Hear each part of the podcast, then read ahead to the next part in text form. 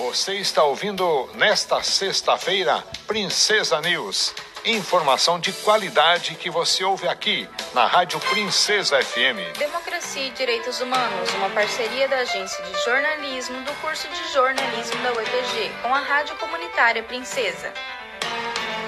Olá, sou Débora Cook. A visita do presidente da República, Jair Bolsonaro, a Ponta Grossa, prevista para a tarde de hoje e amanhã cedo, também gerou protestos de diversas frentes de movimentos sociais populares e de estudantes, partidos políticos e sindicatos de trabalhadores nas redes sociais. A visita de Bolsonaro está prevista também a Castro e Piraí do Sul. Um protesto de rua em Ponta Grossa está previsto para este sábado, às 10 horas da manhã, na Praça Barão de Guaraúna, ao lado da Igreja dos Polacos. O ato está sendo convocado pelas redes sociais. Ana Paula de Melo, co-vereadora do coletivo do PSOL em Ponta Grossa, falou sobre a iniciativa dos protestos. A manifestação em repúdio vinda do Bolsonaro aos Campos Gerais representa a voz de milhões de brasileiros que não suportam mais viver no Brasil de Bolsonaro, que é o pior presidente que esse país já viu. Protestar contra Bolsonaro significa protestar contra o que ele representa, que é a fome, a miséria, o desemprego, a inflação, a violência, o machismo, o racismo, a LGBTQIA+, fobia, a devastação ambiental. É protestar também contra o negacionismo científico que matou mais de 600 mil pessoas, 600, mais de 600 mil brasileiros e brasileiras. É revoltante ver o presidente fazendo motociatas e mais motociatas enquanto as pessoas procuram comida no lixo e fazem filas atrás de ossos para se alimentar. É revoltante ver o presidente se preocupando apenas em se manter no poder longe da cadeia enquanto compra o centrão, é, enquanto mais da metade da população brasileira se encontra em situação de insegurança alimentar, enquanto nós temos quase 15 milhões de desempregados e enquanto a gente tem a alta recorde da inflação desde o Plano Real. É inegável que o Brasil vive um dos piores momentos que já viveu. Mais de 600 mil famílias perderam pessoas amadas para uma doença que tem vacina. Só que a vacina não chegou a tempo, porque Bolsonaro estava mais preocupado em fechar contrato de vacina superfaturado, como mostrou a CPI da pandemia. Bolsonaro também estava mais preocupado em beneficiar vendedores de cloroquina. Contrariou a ciência, manteve um discurso mentiroso,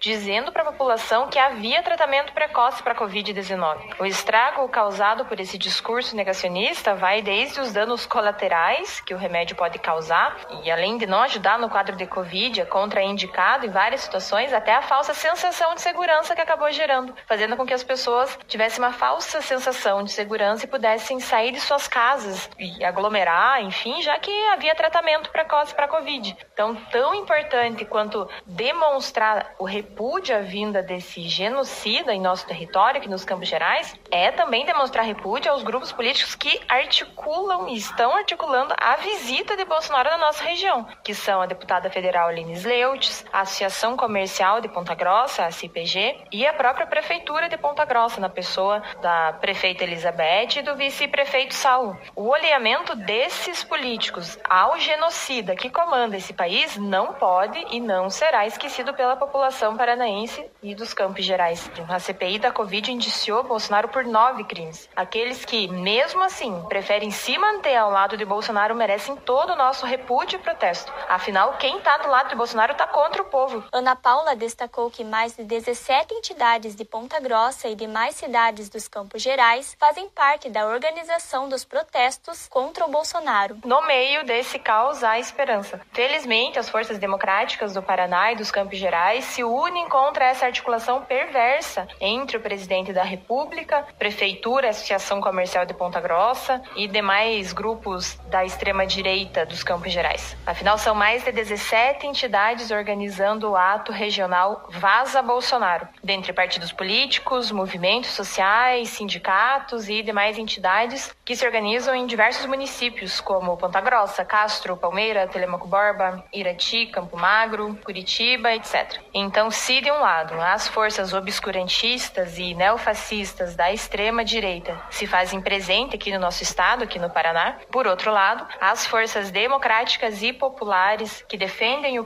povo não vão arredar o pé da luta até que cada neofascista, cada bolsonarista esteja no seu devido lugar, que sem dúvida nenhuma é o lixo da história. Democracia e Direitos Humanos é um projeto de extensão ligado à agência de jornalismo do curso de jornalismo da Universidade Estadual de Ponta Grossa, na parceria com a Rádio Comunitária Princesa.